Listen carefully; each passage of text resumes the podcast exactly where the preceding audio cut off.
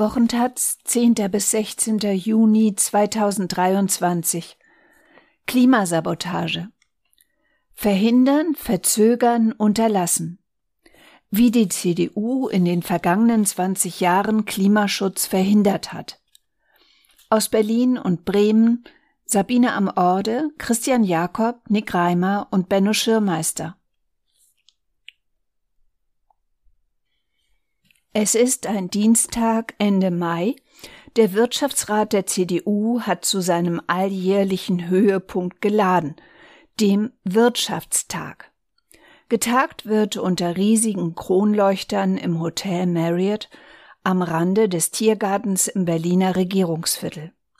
Vorstandschefinnen, Verbandsfunktionäre, Politikerinnen und Unternehmerinnen sind der Einladung gefolgt. Gemeinsam mit Astrid Hamka, der Präsidentin des Vereins, zieht der grüne Wirtschaftsminister Robert Habeck in den Saal ein. Die Bild wütet in diesen Tagen fast täglich gegen Habecks Heizhammer und die Union auch. Der Applaus der über 2000 Gäste für Habeck verebbt schnell. Es ist ruhig im Saal. Und der Weg bis zur Bühne weit. Sie dürfen auch klatschen, sagt die Moderatorin beschwörend in die Stille hinein. Dann steht Astrid Hamka, langes blondes Haar, Brille, blaues Kleid, am Redepult. Links von ihr sitzt Habeck auf dem Podium, ziemlich einsam an einem langen Tisch. Hamka ist Gesellschafterin der Osnabrücker Piepenbrook Gruppe, einem Unternehmen mit über 27.000 MitarbeiterInnen und mehr als 600 Millionen Euro Jahresumsatz. Und sie ist Präsidentin des Wirtschaftsrats. Auf der Bühne holt sie jetzt den Holzhammer raus, spricht von Ernüchterung, Enttäuschung, Verärgerung. Die Ampel, vor allem aber Habeck, würde die Grundlagen unseres Wohlstands demontieren. Eine ideologiegetriebene Politik betreiben, die sich einzig und allein dem Klimaschutz, aber nicht dem Wohl der deutschen Wirtschaft verpflichtet fühlt. Applaus. So geht es weiter. Atomausstieg, Verbrenner aus, Heizungstausch. Aus ihrer Sicht macht Habeck alles falsch. Dass 16 Jahre lang die CDU an der Spitze der Regierung stand und manches davon zu verantworten hat, dazu kein Wort. Während Hamka im Saal des Marriott Hotels verbal auf ihn eintrümmert, macht sich Habeck Notizen. Als er das Wort erhält, outet Habeck sich als Fan der sozialen Marktwirtschaft, zitiert Norbert Blüm. Die Stärke der sozialen Marktwirtschaft sei die Fähigkeit, Widersprüche zu vereinen. Es ist ein rhetorischer Ritt, der den Wirtschaftsrat bei seinen Wurzeln packt. Habeck fordert Lauterkeit der Argumente und sagt, in der Kritik der letzten Tage, Wochen und Monate sei einiges nicht durchdacht worden, was auch für die Worte der Präsidentin gelte. Habeck wird mit Applaus verabschiedet. Doch an diesem Tag treffen Welten aufeinander. In weniger als 22 Jahren soll Deutschland klimaneutral sein. Die Auseinandersetzungen darum nehmen an Schärfe zu. Die Grünen verweisen auf 16 Jahre Stillstand. Die Klimabilanz der Union sei der Grund, dass heute alles schwieriger ist, als es sein könnte. Die Bewahrung der Schöpfung sei ein urkonservatives Thema, das sich die Union seit je auf die Fahne geschrieben hat, heißt es bei der Union gern. Doch der Parteivorsitzende Friedrich Merz findet, Klimaschutz dürfe nicht verabsolutiert werden, während in Kanada die Wälder brennen und Südfrankreich kein Wasser mehr hat. Und das zieht. In der Sonntagsfrage kommt die Union mit 29 Prozent auf Platz 1. Die Partei verweist gern darauf, dass es die CDUlerin Angela Merkel war, die 1997 als Umweltministerin den Verhandlungen für das Kyoto-Protokoll zum Durchbruch verhalf. und es war die von ihr geführte große Koalition, die das Pariser Klimaschutzabkommen 2015 vorantrieb und beschloss, ebenso wie das Klimaschutzgesetz, das CO2-Neutralität bis 2045 vorsieht. Doch die Bilanz ist eine andere. Ob Kohleausstieg, Verkehrswende, erneuerbare Landwirtschaft. Die Union stellte seit 2005 viele der zuständigen Ministerinnen und blockierte den Klimaschutz, verschleppte ihn oder blieb untätig. Und das kommt nicht von ungefähr. Ihre Politik wird seit Jahrzehnten von Menschen mitbestimmt, die Klimaschutz aus wirtschaftlichen Interessen oder ideologischen Gründen sabotieren. Der Wirtschaftsrat Der Wirtschaftsrat ist dabei ein wichtiger Akteur. Seine Präsidentin Hamka und Friedrich Merz kennen sich gut. Bevor Merz Parteichef wurde, war er Hamkers Stellvertreter im Wirtschaftsrat und saß im Präsidium. Das aktuelle Ziel der Lobbyorganisation steht ganz im Einklang mit jenem der CDU. Das Gebäudeenergiegesetz zu verhindern. Das Gesetz muss komplett neu geschrieben werden, sagt Hamka. Sie betont, dass sich der Wirtschaftsrat zu den Klimazielen bekenne.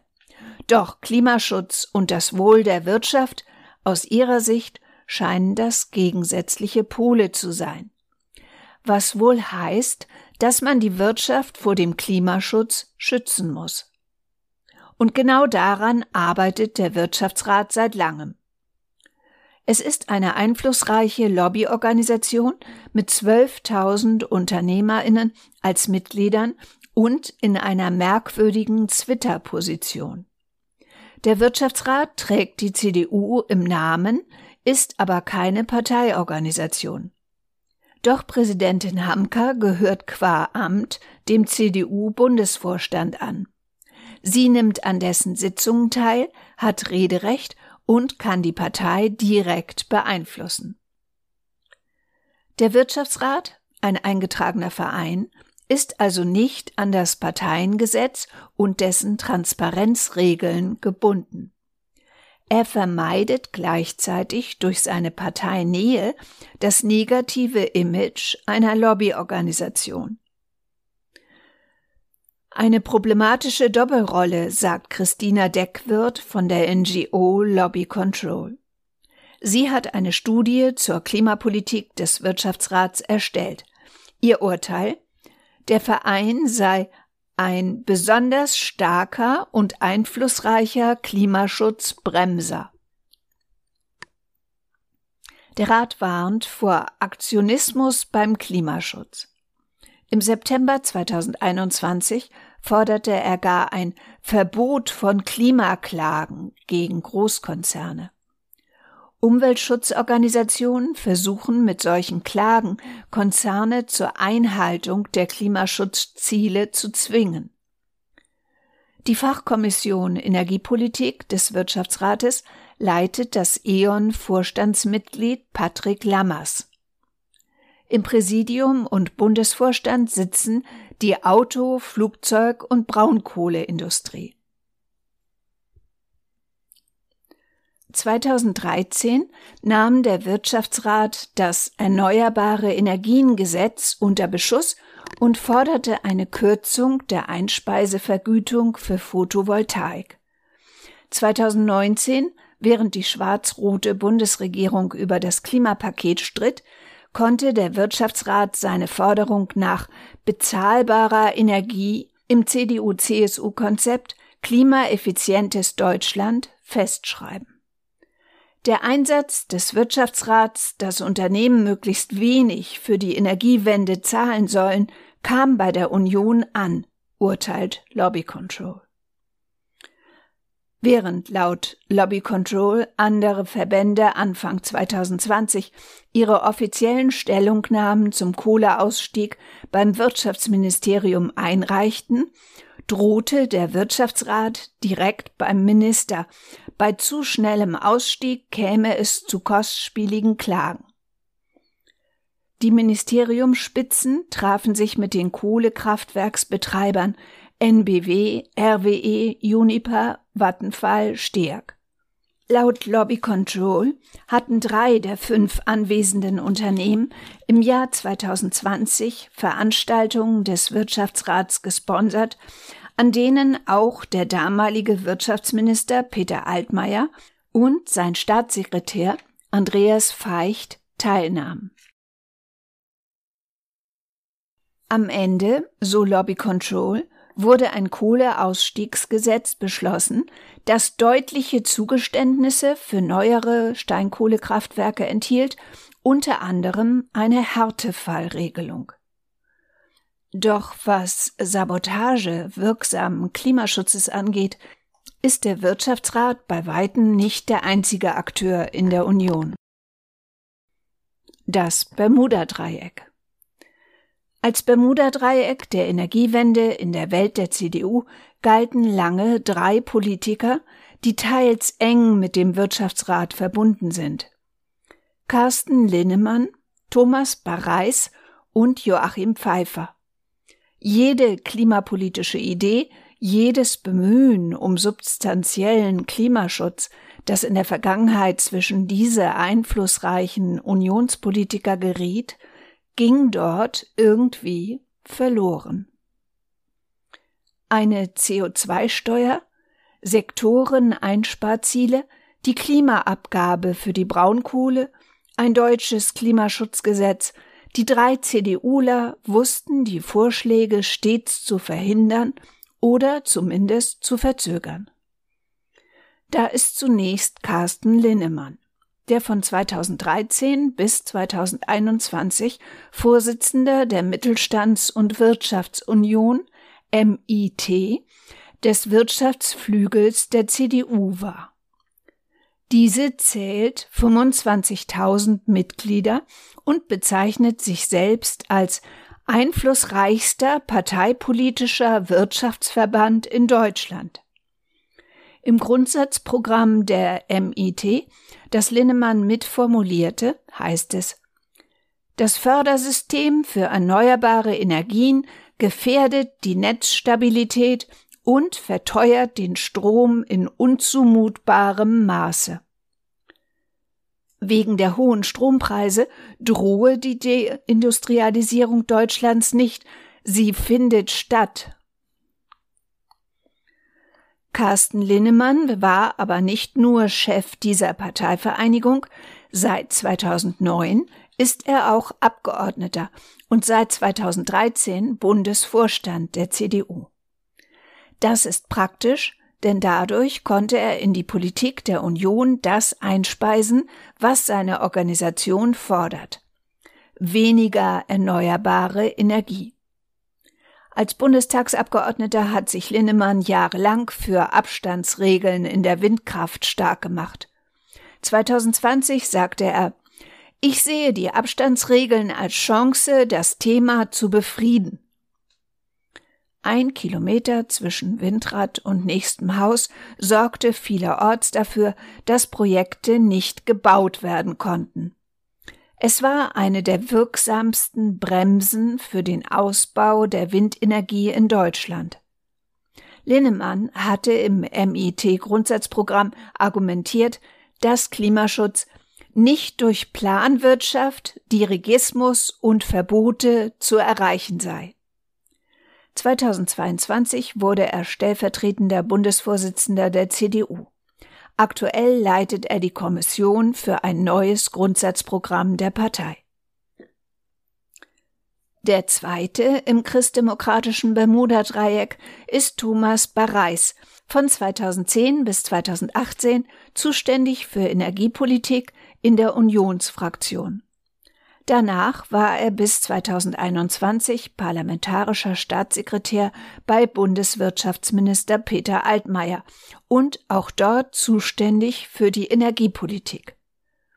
Greenpeace listet im Schwarzbuch Klimabremser Bareis politisches Wirken seit 2005 auf und kommt zu dem Schluss, er habe maßgeblich dafür gesorgt, dass die erneuerbaren Energien ausgebremst werden und die Bundesregierung ihre Klimaziele verpasst.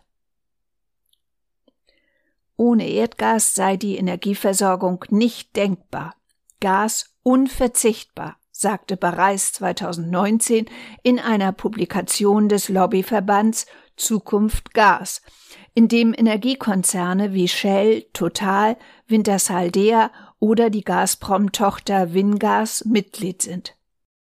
Bareis saß bis zu seiner Berufung als Staatssekretär 2018 dort im Beirat. Und bis 2021 war er Vorsitzender des Beirats Energie der Lobbyorganisation Gesellschaft zum Studium strukturpolitischer Fragen, in dem die Gas- und Braunkohleindustrie sitzt.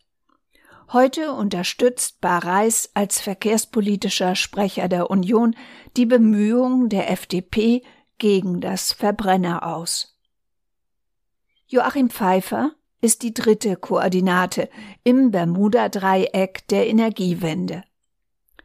Wie kaum ein anderer prägte der Betriebswirt aus dem schwäbischen Weiblingen die Klimapolitik der Union, zuletzt bis 2021 als wirtschafts- und energiepolitischer Sprecher der Unionsfraktion. Als Mitglied des Wirtschaftsausschusses schrieb der heute 56-Jährige die energiepolitische Gesetzgebung im Bundestag mit. Pfeiffer nannte Klimaschutz Ersatzreligion, die Debatte über die Erderhitzung alarmistisch. Die Photovoltaikbranche bezeichnete er als Solarmafia. Klimaschützer wie die Deutsche Umwelthilfe als semikriminelle Vereinigung. Die Umsetzung der EU-Richtlinie zum Kyoto-Protokoll war für ihn eine gezielte Deindustrialisierung Deutschlands deutsche Technologie zur Kohleverstromung hingegen könne helfen, das Klima zu schützen. Wer sich über solche Aussagen wundert, muss wissen, dass Pfeiffer langjähriges Mitglied im Beirat der Hitachi Power Europe GmbH war. Der japanische Kraftwerkkonzern Hitachi lieferte 2009 unter anderem Kessel- und Dampfturbine für das neue Kohlekraftwerk in Duisburg-Walsum. Pfeiffer war auch bis Ende 2014 Mitglied im Aufsichtsrat des Kraftwerkdienstleisters Kofler Energies Power AG und verdiente dort bis zu 30.000 Euro jährlich hinzu. Zudem war Pfeiffer Mitglied im Aufsichtsrat eines kanadischen Ölmultis. Dieses Mandat legte er Ende 2020 nieder. In GroKo-Zeiten waren fast alle klimapolitisch wichtigen Posten vom Wirtschaftsflügel besetzt, schreibt Greenpeace.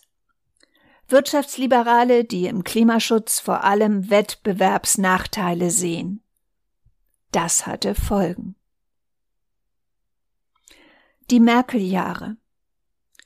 Die skandinavischen Länder fingen an, Wärmepumpen zu installieren, als Angela Merkel Bundeskanzlerin wurde.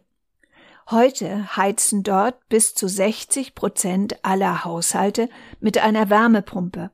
In Deutschland sind es 2,8 Prozent. Zu Beginn von Merkels Amtszeit stieß der deutsche Verkehr etwa 150 Millionen Tonnen CO2 im Jahr aus. 2021 war es fast exakt genauso viel. Japan drückte die Verkehrsemissionen in derselben Zeit um ein Drittel. In Merkels Amtszeit ging der jährliche Zubau der Solarenergieleistung von 46 Prozent im Jahr 2005 auf 9,6 Prozent im Jahr 2021 zurück. Dazwischen lag ein einzigartiger Abbau der Förderung erneuerbarer Energien, inklusive massenhafter Firmenpleiten. Er gebe zu, dass wir in den letzten Jahren auch Fehler gemacht und zu spät gehandelt haben, sagte der Ex-Wirtschaftsminister Peter Altmaier in einem Interview zur Klimabilanz schon im Jahr 2020. Doch viele andere in der Partei wollen diese Verantwortung bis heute nicht anerkennen. Lieber giften sie gegen das Heizungsgesetz der Ampel. Die Union verspricht den Menschen, ihnen die vermeintlichen Zumutungen des Klimaschutzes zu ersparen und hat damit Erfolg. In Berlin stellt sie nach einem Anti-Verkehrswende-Wahlkampf den Bürgermeister und der will Präventivhaft für Klimakleber und hält den Ausbau der Autobahn A100 mitten durch die Stadt für ganz entscheidend. Aus all dem ergibt sich das Bild einer Partei, die nie Programm, sondern immer in erster Linie Machtpartei war. Deshalb hat sie bis heute statt einem echten Klimaschutzprogramm vor allem technokratische Luftschlösser und einen unerschütterlichen Glauben an den Markt, der das Klima schon retten werde, wenn man nur die richtigen Anreize setze. Und deshalb kann sie auch der Versuchung nicht widerstehen, mit populistischem Klimaschutz-Bashing die Macht zurückzuerlangen. Nicht einfacher macht es der CDU ihr rechter Rand, für den Klimaschutz vor allem ein weiteres Feld im Kulturkampf ist. Dass aus den Reihen der Partei Habecks Heizungsgesetz als Energiestasi attackiert wird, ist da nur folgerichtig. Die Grüne Union Dabei gibt es innerhalb der Union auch Stimmen, die sich für den Klimaschutz einsetzen. Marlon Bröhr etwa, Bundestagsabgeordneter und Aufsichtsratsvorsitzender der Hunsrück Sonne Kastellaun EG, einer Bürgerenergiegenossenschaft mit fast 150 Mitgliedern. Oder Andreas Jung, der viele Jahre als Umweltpolitiker in der Fraktion arbeitete und heute stellvertretender Bundesvorsitzender der CDU und klima- und energiepolitischer Sprecher der CDU-CSU-Bundestagsfraktion ist. Und es gibt Wiebke Winter. Die zögert, als es darum geht, einen Interviewtermin zu machen, gar nicht mal aus ideologischen Gründen, eher wegen der Zeit. Die 27-Jährige ist in den vergangenen vier Jahren das klimapolitische Gesicht der Union gewesen, bundesweit. Nach dem Bremer Wahlkampf, in dem Winter neben dem Landwirt Frank Imhoff das Spitzenduo für die Bürgerschaftswahl gebildet hatte, büffelt Winter jetzt wieder Jura. Das zweite Staatsexamen fehlt ihr noch. Ihr bislang größter Coup war die Gründung des Vereins Klimaunion. Da ist sie stellvertretende Vorsitzende. Und ja doch, mindestens solange Armin Laschet im Wahlkampf 2021 Frontmann der Partei war, konnte es auf Außenstehende so wirken, als würde Winter für voll genommen. Das Klimathema hatte in Laschets Wahlprogramm Raum erhalten. Sie nennt den Zukunftskongress im Berliner Tempodrom Ende April als Beleg für den klimapolitischen Aufbruch ihrer Partei. Ihr Vorsitzender Friedrich Merz hatte zwar zeitgleich im Zeitinterview mit der Einschätzung für Aufsehen gesorgt, Klimaschutz werde überbewertet, aber das ist eine Wahrnehmung, die Winter falsch findet. Manchmal habe ich den Eindruck, dass die CDU in eine Ecke geschoben wird, in die sie aus meiner Sicht in gar keinem Fall hingehört, sagt sie. Klar gebe es Diskussionen um den richtigen Weg zur Klimaneutralität, man sei schließlich Volkspartei. Aber für uns ist ganz klar, Deutschland muss bis 2045 klimaneutral werden. Es passt, das kann man als vorbildlich diszipliniert loben, kein Blatt zwischen Winter und ihre Partei. Sie lobt die von ihrem Parteikollegen Peter Liese federführend ausgehandelte Reform des Zertifikatehandels in Brüssel und den Green Deal von Kommissionspräsidentin Ursula von der Leyen. Im Bundestagswahlkampf forderte Winter, dass der Einbau von Wärmepumpen schnellstmöglich an Fahrt aufnimmt. Zudem eine ambitionierte Novelle des Gebäudeenergiegesetzes. An der aggressiven Kampagne, mit der die Union jetzt Stimmung dagegen gemacht hat, mag Winter trotzdem nichts falsch finden. Die Wärmewende kann nur funktionieren, wenn unsere Bevölkerung das mitträgt und richtig findet. Niemand sage ja, dass wir die Wärmewende nicht brauchen, sagt Winter. Das Gesetz habe eben handwerkliche Fehler. Diese zu benennen, fällt der Juristin allerdings schwer. Es sei viel zu früh kommuniziert worden, es fehlten Einigungen zum sozialen Ausgleich und es hat dadurch für Verunsicherung gesorgt. Das ist der einzige substanzielle Vorwurf, der bleibt. Viele machen sich bei uns Gedanken, wie können wir klimaneutral werden, versichert Winter. Es sei wichtig, dass es in der Frage nicht nur den Ansatz von Fridays for Future gebe, die glaubten, das kapitalistische System überwinden zu müssen, um die Klimakatastrophe zu stoppen.